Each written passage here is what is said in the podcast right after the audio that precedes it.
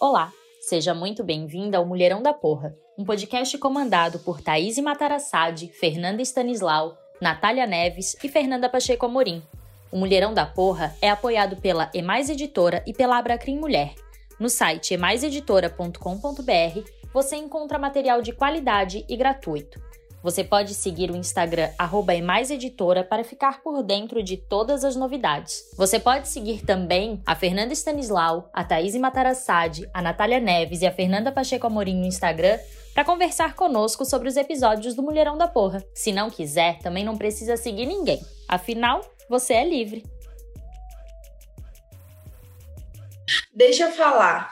A entrevistada de hoje faz composição sobre o caos. A Ariane Telima é jornalista, compositora, cantora mezzo-soprano, atuante em Santa Maria e região. Através dos sons que mesclam blues, soul, rock, pop e afrobeat. A artista dá brilho a composições que falam da vida, da luta, da ancestralidade, do tempo, do amor e do destino. A mesma também compõe o Grupo do Ar, que representa a música preta. Sendo assim, Ariane, é, é uma honra estar aqui contigo para a gente ter essa conversa, né? Pois é evidente teu talento e eu nem preciso reafirmar isso, pois por si só é possível identificar a potência das tuas composições. Uh, então, né, já que esse momento é nosso, eu vou dou esse espaço eh, para te se apresentar, para te expor para a gente as tuas, a tua arte e as tuas ideias. Deixar que tu se apresente. Muito obrigado, Natália. Obrigado, pessoal do podcast Mulherão da Porra. É uma baita oportunidade, né, falar um pouco sobre mim, sobre o meu trabalho, sobre a minha trajetória musical em Santa Maria e região. E eu tô assim de coração aberto para contar como funciona todo o processo, né, de composição, como cantora mesmo, soprano, tudo que eu estudei, tudo que eu passei, os momentos que eu vivi. Vai ser bem bacana esse podcast, essa conversa, né? Uh, sendo assim, Ariane, uh, o que me chamou muita atenção, né, antes da conversa, eu acabei procurando mais sobre, sobre ti, sobre o grupo, até porque anteriormente eu acabei entrevistando a Tassi, que foi daí que surgiu mais ainda a vontade de conhecer, de ter conhecer, de conhecer o projeto. E eu queria te perguntar primeiramente, né, em relação às tuas composições, porque eu para te falar também, já deixando evidente que, que me tocou muito a, a, as tuas composições e, e o quanto, né, é, é, ele, ela agrega e, e até já fazendo um apontamento é o quanto que parece que é um, há um estudo, não parece, realmente há um estudo por trás de, todo, de todas as suas composições, que é como se tu transformasse a, questão científica em composições, ou nem sendo a, questão científica, a questão dos fatos, da, da, a questão do fato social, a questão das nossas dores, da, dos nossos, daquelas nossas vive, das vivências, né, que só a gente é capaz de, de sentir, de apontar de enxergar uh, situações que só a população preta acaba acaba passando e acaba sentindo, né? Então é por isso que eu quero te perguntar, pode me corrigir qualquer coisa se, se, não, se eu entendi errado as tuas composições, mas já de já de início essa é, é essa a pergunta, né? Como que surgem as tuas inspirações? Bom, eu comecei a compor com 15 anos meu pai me deu um violão, me colocou nas aulas de violão e depois nas aulas de canto. E a partir daquele momento eu comecei a compor sobre o que eu sentia, sobre as situações que eu passava dentro do colégio, uh, situações de racismo, de discriminação, coisas que eu não conseguia falar abertamente, mas que de alguma forma eu precisava expressar para tecnicamente não explodir, né? Não sofrer com isso sozinha. Então eu enxerguei na música uma possibilidade de falar sobre a minha realidade. E no momento em que essas músicas começaram a circular entre amigos, entre rodas, pessoas começaram a se identificar. Havia uma questão da sofrência, havia uma questão do transtorno mental, da, da depressão, da bipolaridade, havia a questão da, da solidão da mulher negra ali. Então, a gente conseguia perceber que havia todo esse contato, né, de tentar assim entender a realidade do outro e ao mesmo tempo colocar aquele sentimento para si, ter uma empatia por quem está cantando. e às vezes até sentia assim, que essa canção falava mais sobre sua própria realidade. Então, uh, eu tenho formação como jornalista, né? Eu sou formada em comunicação social pela UFSM e essa parte do jornalismo, ela tem me ajudado a criar assim outro patamar de composições. Talvez as primeiras fossem mais uh, narrativas, assim, com questões mais uh, sentimentais, mais dores, mais tristezas. As composições que vêm depois do curso de jornalismo, né, tem uma narração de questões mais sociais, da sociedade como um todo, de outras situações que amigos passaram, de situações que eu vi, notícias que eu tive que passar adiante, situações que eu resolvi colocar dentro da música.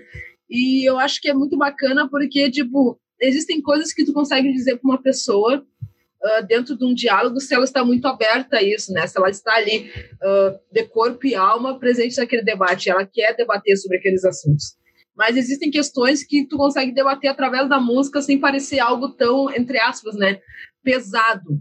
As pessoas não querem hoje em dia falar sobre o racismo, sobre o preconceito, uh, sobre diversos casos de violência, mas tu coloca isso numa música e isso parece passar de uma forma tão, tão sincera, tão simples, tranquila, que as pessoas, quando, acaba, quando acaba aquela música, as pessoas ouvem e dizem, bah, que pesado isso, né? Mas é a nossa realidade, então elas conseguem refletir de uma forma mais tranquila. Elas não colocam, ah, isso é um ato político, eu não quero saber disso, não quero saber daquilo eu estou ouvindo a música, eu estou tentando compreender a mensagem, eu estou entendendo esse artista, eu estou aprendendo um pouco sobre a realidade dele.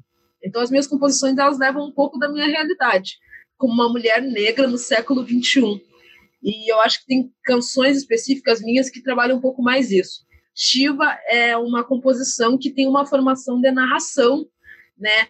E, e é vista também como uma oração, que ela começa com Ei, me livra de todo mal, pois ultimamente tenho acordado achando tudo isso natural. É uma canção que fala sobre a depressão, fala sobre outros transtornos mentais, fala sobre a questão de você estar em sociedade passando por um transtorno, por um problema, e as pessoas acharem que tudo isso é normal. Ah, fulano não tem nenhum problema, fulano tem que fazer isso para se sentir melhor, fulano tem que lutar pela própria vida, porque ele não está lutando. Mas quando tu conhece um pouco mais esse patamar, sabe um pouco mais sobre transtornos mentais, tu sabe que não é assim que funciona não é só o querer, né? Precisa de tratamento, precisa de remédio. Então, Shiva fala um pouco disso, de destruir, de deixar destruir assim tudo que existe de ruim e recomeçar, e continuar. A natureza de todas as coisas fala sobre a sociedade, sobre como as pessoas podem ser hipócritas, né? Em muitos momentos e como elas adoram apontar o dedo para outra pessoa, uh, criando já estereótipos para aquelas outras pessoas, dizendo aquele dali é bandido por ser negro, aquele dali é da favela, então ele está envolvido com tráfico. Criar todas essas ideias para as pessoas sem saber da realidade delas, sem conhecer, né? Aplaudir os jornais que falam, mais um jovem negro morreu na favela. E aí aplaudir, ah, bandido morto é, é o bandido bom. Não, não é assim que funciona. Então, a natureza das coisas fala um pouco disso. Eu tenho uma outra música que se chama Mira, que fala sobre a questão da espiritualidade, né? A população negra, ao contrário de, de outras raças, né, que podem contar com o Estado, que podem contar com a proteção do Estado, a população negra não pode contar. Então a gente vê esse genocídio da população negra uh, como um plano do próprio Estado para exterminar a todos. E o que, que a gente faz como indivíduo negro, como mulher negra, como homem negro, como criança negra? A gente reza, a gente mantém a nossa fé dentro de qualquer tipo de religião, porque uh, se a justiça do homem não funciona, a justiça dos orixás de Deus funciona. E é essa que nos mantém vivos, né? Essa que faz com que a gente acorde de manhã e vá trabalhar e volte para casa sem salvo. Que não seja confundido com ninguém, que guarda-chuva não seja confundido com arma, que nada disso aconteça. Então, Mira fala um pouco dessa realidade, né? De você estar sempre uh, colocando fé e orando para poder voltar no final do dia para casa e para que os outros também, para que seus outros familiares também voltem. Então, é um compilado assim de situações que a gente vê hoje no Brasil e que são importantes de colocar. Eu gosto de uma frase da Nina Simone que diz: "O artista ele precisa refletir o seu tempo". Eu canto sobre a minha realidade. Eu canto sobre a violência, eu canto sobre o genocídio da população negra, da solidão da mulher negra, sobre transtornos mentais, sobre a relação social que se tem através da internet. Então, são os momentos que a gente está vivendo e que vale a pena a gente ouvir, porque ali dentro tem uma reflexão. é mais do que tu dizer que fulano te deu um like. É você dizer que aquele like que a pessoa deu, ela sentiu que estava próxima de ti. Então ela sentiu que havia algum tipo de relação e de elo entre vocês dois através das redes sociais. E hoje em dia todo mundo se mantém assim. Parece que eu vejo uma foto de fulano e do cachorro dele, nossa, a gente se conhece. Então, vamos pensar um pouco mais nisso, vamos refletir um pouco mais sobre isso, né? E vamos refletir com música, que aí a mensagem chega de uma forma mais, entre aspas, né, tranquila, mais confortável. Muito importante esses teus apontamentos, né? Inclusive, em vários momentos até que me emocionei, no sentido de que realmente. Uh essa questão de que os jornais eles estão sempre mostrando coisas negativas da população, o que acontece de ruim com a, com a população preta, né? Porque da, a maior parte do maior parte do tempo só tem coisas ruins acontecendo com a gente, mas que e não basta a sociedade ver e naturalizar esse discurso, porque hoje parece que todo mundo reconhece, só que não é suficiente reconhecer e é através das suas músicas que é que até quero deixar aqui que as pessoas escutem, inclusive, as composições, porque a gente tem que sair desse local de conforto. Não pode ser confortável a gente ver isso acontecendo e, e se eximir e ficar, ah, é natural. Não pode ser natural. E é natural, parece, né? Tipo, é normal, é normal a gente ver no jornal, é normal, e é normal a gente não fazer nada. E e essas tuas composições nos remete a isso. Ao mesmo tempo que é uma terapia para que a gente, bah, a gente não tá sozinha. Ah, não, ah, não é só um problema meu, não é só um pensamento meu. Quando isso vai passar? Quando isso vai mudar? Que essa solidão a gente é, é, é, eu tinha essa ideia, né? Quanto mais o tempo passasse, mais a sociedade ia evoluindo e o racismo iria diminuindo. Essa era uma ideia quando eu estava no ensino médio. Mas não, não, não aconteceu, não acontece, não, não vem acontecendo isso. Realmente, há mais pessoas chegando lá, há mais a população negra está chegando em locais que antes não era oportunizado, mas não é suficiente. A gente tem que sempre bater nessa tecla que não está sendo suficiente, porque se ainda nós estamos morrendo e ainda está sendo mais gravante e ainda assim a gente está ficando quieto, está naturalizando, Uh, não, não, não mudou, a gente não atingiu um patamar de significativo, muito pelo contrário, a gente não, a gente está fazendo ações negativas, né? E é, e é com as tuas músicas que por muito que, que muitas das tuas composições, as tuas músicas, que dá para tirar referências pessoais de, de, dessas composições. E é, e é assim, e é vendo, e é né, aquela questão que a, a, arte ela imita a vida e não tem como. E quando tu diz dessa questão de que tu escreve no teu tempo, é exatamente isso, Eliane. É o tempo que a gente está vivendo agora, não tem como se desprender e, se, e, e, e não, não tem como mudar o discurso e ignorar porque né, é o momento e o acesso às tuas músicas é realmente é mais acessível ter. Se não quer ler, se não quer debater, que né, é, parece que só parece que só nós que somos pretos temos que ler sobre o racismo, não. A gente sabe o que é, a gente sente o que é, a gente não precisa. A gente tem que estar sempre aprendendo para ficar nessa discussão, como a gente tem que sempre estar lutando, a gente tem que sempre estar com uma armadura, né? A gente tem que sempre, sempre estar preparado, sendo com orixás, como bem tu, tu menciona, sendo com religião, sendo. A gente tem, sempre tem que estar com alguma, alguma armadura, além do. Pode ser o conhecimento, enfim. Só que a sociedade, ela também precisa. A gente não tem que estar sempre ensinando, esse não não deveria ser o nosso papel, né? Está sempre doutrinando as pessoas brancas porque elas não querem procurar, ou sei lá qual é a questão, porque todo mundo pesquisa sobre tudo, mas o mais importante para a sociedade, que é essas questões raciais, que se a gente quer mudar significativamente, a gente tem que mudar significativamente o nosso pensamento, o nosso discurso, e, e é, o quão é importante enxergar os privilégios também, né? Não apenas em novembro, onde as pessoas veem, ah, tu sofre racismo durante o ano todo. Me conta um pouco de como funciona. Como é que eu posso ver meu privilégio? E aí pega e reproduz aquele discurso sem dar um espaço para o negro falar, sem dar um espaço para a mulher negra falar da sua aflição, uh, falando pelos outros e aí a gente está sempre ali no uh, de pé palestrando, falando, ó, busca tal livro, busca isso, busca aquilo, para a pessoa aparecer depois, reproduzir o discurso e todo mundo aplaudir, porque é uma pessoa uh, branca que tem uma consciência sobre uma questão racial, que não é mais do que o dever dela, né? A gente vive no Brasil, a gente tem uma dívida histórica, quando eu digo a gente, eu digo como brasileiros, mas os brasileiros é, através né, dos portugueses, tem uma dívida histórica com a população negra. A gente já vive numa questão inferior, né, por preconceito, por racismo, uh, por estereótipos. Então, a população negra uh, está à margem da violência, está vivendo em favelas, está vivendo na margem do desemprego. E as pessoas não podem achar isso normal. Elas não podem achar que só que isso só acontece com a população negra, porque a população negra é dessa forma, porque a população negra quis isso. No momento em que no Brasil eles pegaram e aboliram a escravidão, eles deixaram uh, os povos negros sem nenhuma terra, sem dinheiro, sem nada. Foi algo: saiam, vocês são livres e podem ir. Enquanto que os imigrantes uh, que vieram da Alemanha, que vieram da Itália, receberam terras para começarem suas próprias vidas, suas próprias famílias, né? E hoje a gente vê impérios ali, algumas cidades daqui do Rio Grande do Sul, especialmente, né, que são povoadas pelo, pelo pessoal de descendência alemã e italiana, que receberam povos para começarem, né, as, as suas novas vidas, começar as, nossas, as suas descendências. Nós não recebemos. Então, tipo, isso não pode ser visto como algo normal. E quando a gente vê uh, algum negro ou negra subindo na vida, uh, a gente vê que tem sempre esse apelo de voltar para trás e buscar os outros. Uh, não apenas crescer, como também dizer, ó, eu cresci, mas eu tenho que voltar e dizer para os me meus outros que eu tive que estudar bastante, eu tive que trabalhar bastante, eu tive que ser duas vezes mais, mas eu cheguei aqui.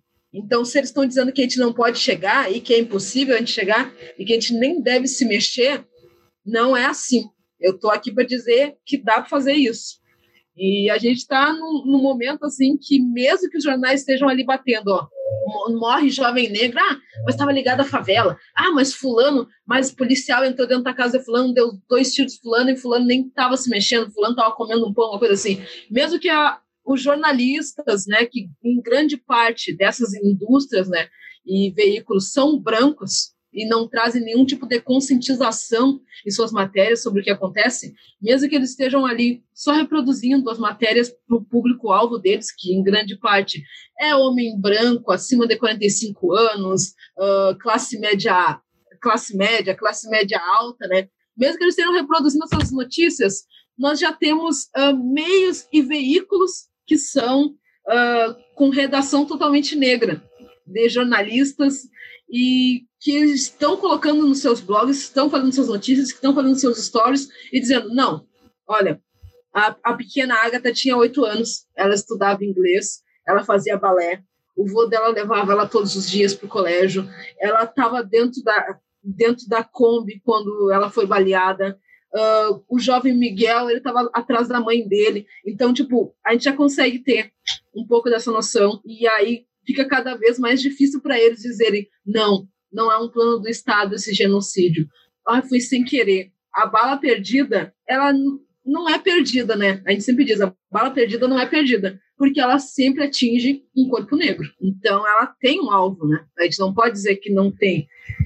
E é complexo dizer isso, é, é extremamente duro, assim, especialmente para a gente, né, jovens negros, falarmos sobre isso, porque quando a gente vê uma notícia sobre uma mãe, sobre um pai, sobre um filho, um tio, um primo uh, que faleceu, que foi assassinado, é como se fosse um parente nosso, um parente próximo, independente de onde tu estiver.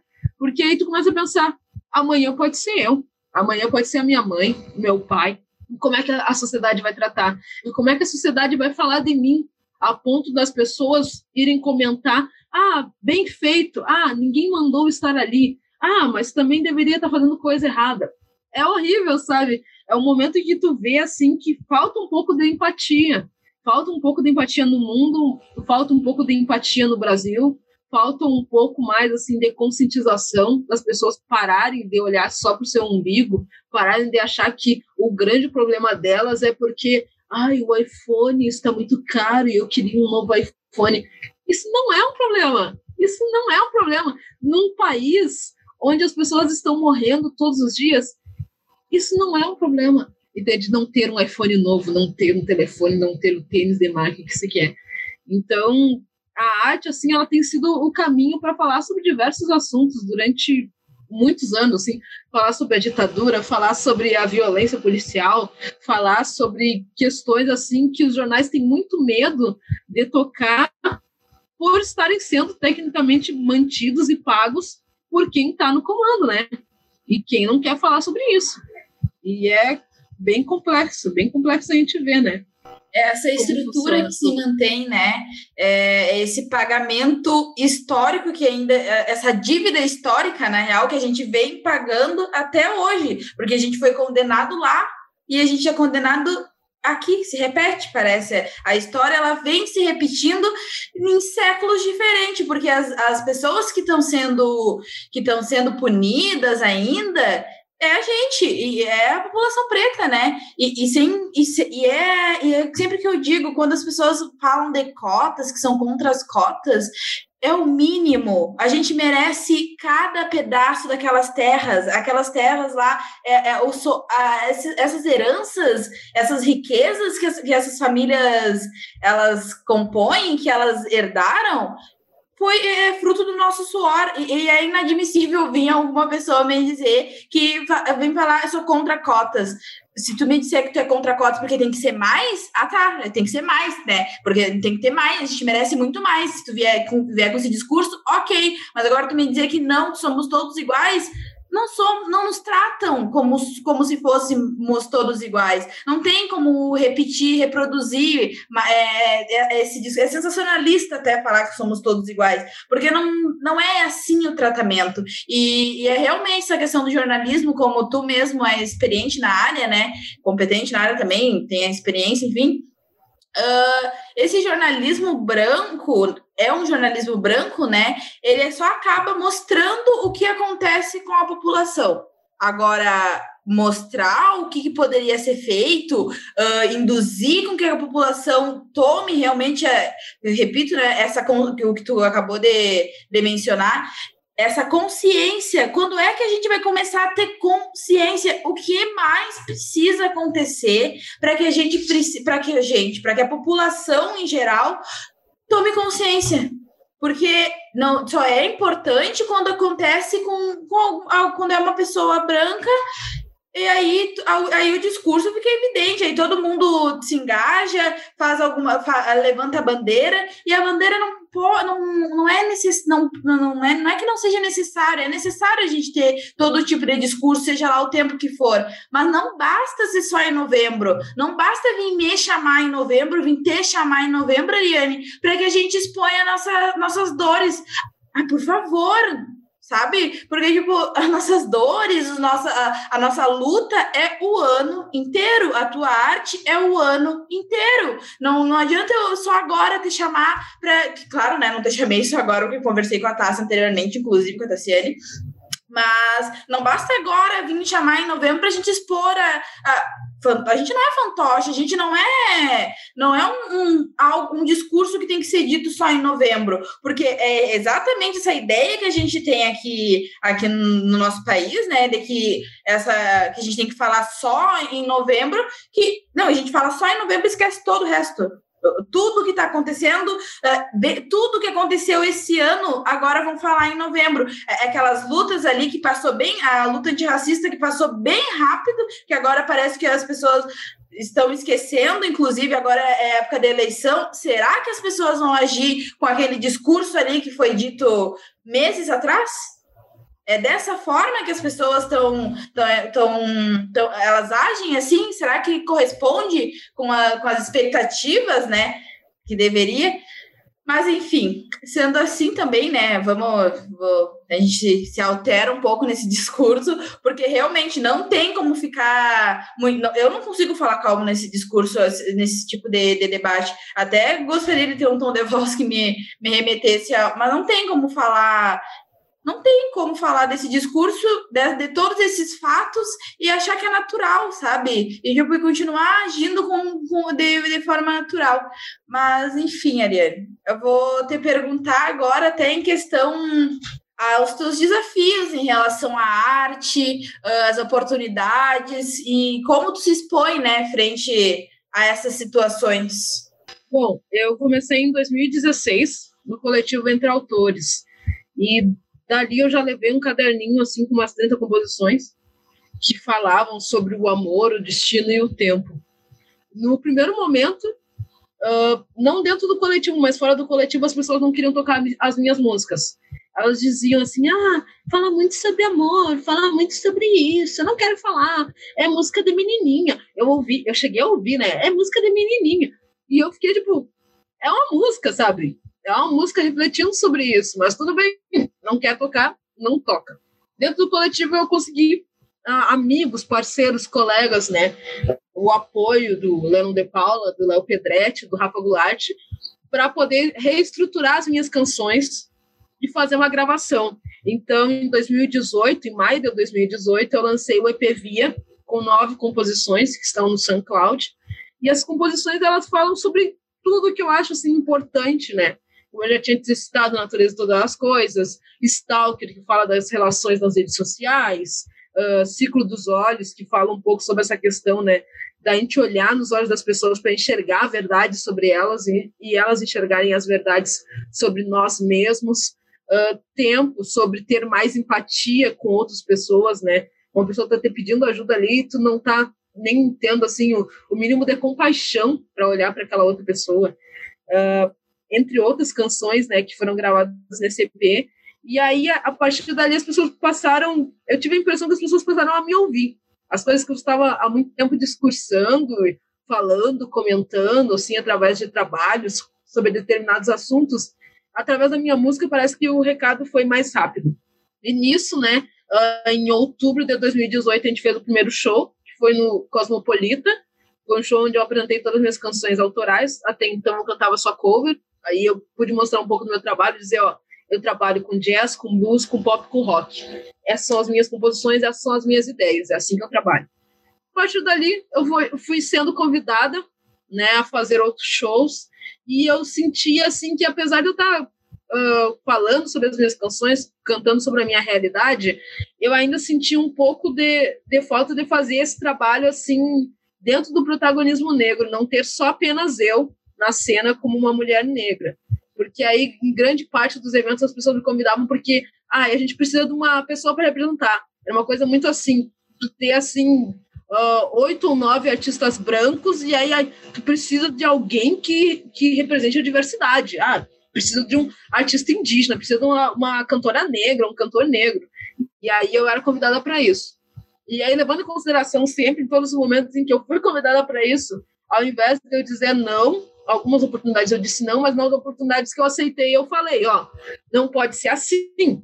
Não pode ser assim, porque a gente precisa a estar o tempo todo chegando nos lugares e pensando por que, que só tem eu de negro? Ou, né, no caso de ser uma pessoa branca, por que, que não tem nenhuma pessoa negra aqui? Por que, que não tem nenhuma pessoa indígena? Por que, que não tem nenhuma pessoa deficiente? O que está acontecendo? Que tipo de, de espaço é esse que não contempla o que é considerado a diversidade e que muitas vezes a sociedade chama de minorias, mas na verdade é a maioria do Brasil, né? a população brasileira é 65%. Então, a, a população negra né, é 65% da população brasileira. Então, nós não somos a minoria. Mas as pessoas precisam pensar nisso. Então, eu sempre começava as minhas apresentações falando sobre isso. E diversas vezes eu ouvi assim de outros artistas que eu ia parar de ser convidada para me apresentar se eu continuasse falando sobre racismo. Se eu não aproveitasse as oportunidades que eu estava recebendo porque as pessoas que estavam naquele show, naquela apresentação, elas não queriam ouvir sobre isso. E eu sempre tomei a posição assim de olhar e dizer: se elas não querem ouvir sobre isso, então elas não querem ouvir sobre o meu trabalho. Elas não querem me ver me apresentar. E eu não vou me apresentar. Porque eu não canto para essas pessoas. Eu não canto para as pessoas que não querem ter consciência de classe. Eu não canto para as pessoas uh, que não querem falar sobre racismo, que não querem falar sobre preconceitos, não querem falar sobre discriminação dentro da sociedade. Eu não canto para essas pessoas. Eu canto para as pessoas que querem buscar saber sobre como o Brasil funciona. Eu canto para essas pessoas. Eu estou ali como uma artista que se posiciona. Eu sou uma artista uh, que faz o seu ato político. E se as pessoas querem um entretenimento, se elas querem uh, que eu suba no palco e só cante sarará crioulo porque eu sou negra, então eu não vou fazer isso. E assim, e graças a Deus, assim, que depois de uh, trocar essas ideias com alguns artistas, uh, eu não fui convidada para eventos dessa forma. Eventos onde as pessoas só queriam uma representatividade negra. Não, eu fui convidada para eventos onde eu podia falar, podia levar o meu discurso, podia colocar assim o, o pé em cima da mesa e dizer, ó, é isso, isso, isso, aquilo agora vamos cantar tudo que for necessário. E aí, em 2018, eu criei o grupo do Ar, Música Preta em Movimento, na, na busca né, de levar um pouco da, do protagonismo negro, dessa questão da valorização e até trabalhar uh, artistas negros né, dentro de um, do repertório. E eu convidei o Luffy Duarte, que é um violonista de Cachoeira do Sul, um cara muito incrível, né, se formando agora no curso de música, e a Tassi Nunes, que é percussionista e foi muito louco, porque onde eu e a Tassi íamos, assim, as pessoas ficavam muito uh, eufóricas, porque é uma mulher preta na percussão, né? A gente está acostumado com homens na percussão, e é uma mulher preta na percussão, e a Tassi domina muito. E a gente chegava e as pessoas ficavam em volta dela, e eu dizia, é isso, do ar é isso, sabe? É um, um trio que fala de representatividade, a gente viveu coisas juntos, a gente passou por preconceitos juntos, a gente chegou em lugares onde as pessoas uh, simplesmente não queriam nos ouvir, onde a organização tinha nos levado, mas o público não curtia o som. E aí, de repente, a gente começava a cantar uma música mais alta, uma música que traz uh, uma, uma notícia, uma mensagem forte, e as pessoas uh, se sentiam meio que obrigadas ou levadas a prestar atenção na gente. E aí, de repente, estava todo mundo em volta, todo mundo em volta da roda. Então, era o momento que a gente tinha para falar do nosso discurso, falar da nossa mensagem, falar do nosso trabalho como grupo uh, grupo negro, né, no Rio Grande do Sul, e até mesmo dizer, ó, ouçam outros artistas negros, porque o Brasil está cheio de artistas negros. E é complexo ouvir assim uh, alguém falar nas redes sociais, ai, não tem artista negro, não tem trabalho negro, ai, me indica alguma coisa que eu nunca acho nada, isso aqui. Tu não está procurando. Tu não está procurando. Se tu não está achando, tu não está procurando. Então, o Duário fazia esse trabalho e a gente teve a oportunidade de tocar em 2019 no Copene, que é o evento de pesquisadores negros e negros do Rio Grande do Sul, e foi em Jaguarão, então tinha gente também uh, de outros países, né, que, que vieram direto do Copene. A gente tocou em duas noites, tocamos canções, né, como o trabalho do Duar é só com protagonismo negro, uh, cantamos canções de Milton Nascimento, uh, Xênia França, uh, Jussara Marçal, e era incrível, Milton Nascimento, e era incrível ver assim que o público se identificava muito. Especialmente eu me lembro que a gente cantou Maria Maria, do Milton Nascimento, e haviam mulheres negras que se chamavam Maria. Né, e elas estavam no público e elas choravam, porque aquela música era para elas, né? É preciso ter força, é preciso ter raça, é preciso ter sonho sempre. Então, elas choravam, e depois, quando a gente descia do palco, elas nos abraçavam também, né? E era aquela força que a gente recebia por estar fazendo um trabalho e levando a, a música negra a outros patamares e levando a outras pessoas, né? E a gente se sentia muito valorizado por isso, fazendo a nossa parte, né? Que a gente está sempre correndo para fazer o que é necessário, não apenas para estar em lugares e fingir algum tipo de representação. Não. Uh, estar naquele lugar, ocupar aquele lugar e poder indicar outros artistas negros para ocuparem aquele lugar também. Então, nesses anos que eu trabalhei junto com o Duarte, que o pessoal trabalhou, o Luffy a Tassi, a gente sempre indicou outros artistas para estarem em programações também. Não, não sermos só nós naquela programação, mas também levarmos outros artistas, dar oportunidade para eles. E foi, assim, um, um ano assim, muito incrível para o Duarte e para mim, né, que continuo trabalhando no 13 de maio de, uh, em 2019, eu tive a oportunidade né, de ter um projeto selecionado pelo, pelo 13 Palco da Cultura, e eu levei 18 composições, uh, todas minhas, né, para o palco do 13. Então, era um show protagonizado por uma mulher negra, e a matéria que saiu no diário era música que entra pela porta da frente. Uh, sendo que eu já tinha comentado com um amigo que todas as vezes que eu estive no palco do 13 de maio, foi para cantar uma música com alguém, ou foi para participar do show de alguém, mas nunca algo meu, algo que eu pudesse me apresentar como uma mulher negra e contar minha realidade. E aí, as pessoas que estavam no show, elas estavam para ouvir o que eu tinha a dizer, né, acima de tudo. Então, foi uma, uma experiência muito bacana, assim, de estar ali, de saber que aquelas pessoas que compraram ingresso, que foram atrás, que uh, compartilharam publicações minhas do meu show, isso e aquilo, elas estavam ali para me ouvir. E foi um retorno, assim, bem bacana. Uma das maiores oportunidades que eu tive, né? De estar ali na música, de falar, de representar, de trazer as minhas ideias adiante. Eu acho, assim, que existem poucas oportunidades ainda. Uh, nós ainda somos buscados, né, em novembro, para representar algum tipo de ideia para eventos. Mas, assim, é, e eu, eu digo isso assim, com muita força. Uh, não tenham medo, e digo isso para os artistas negros, né? Que possam estar ouvindo, para outras pessoas. Não tenham medo de dizer não.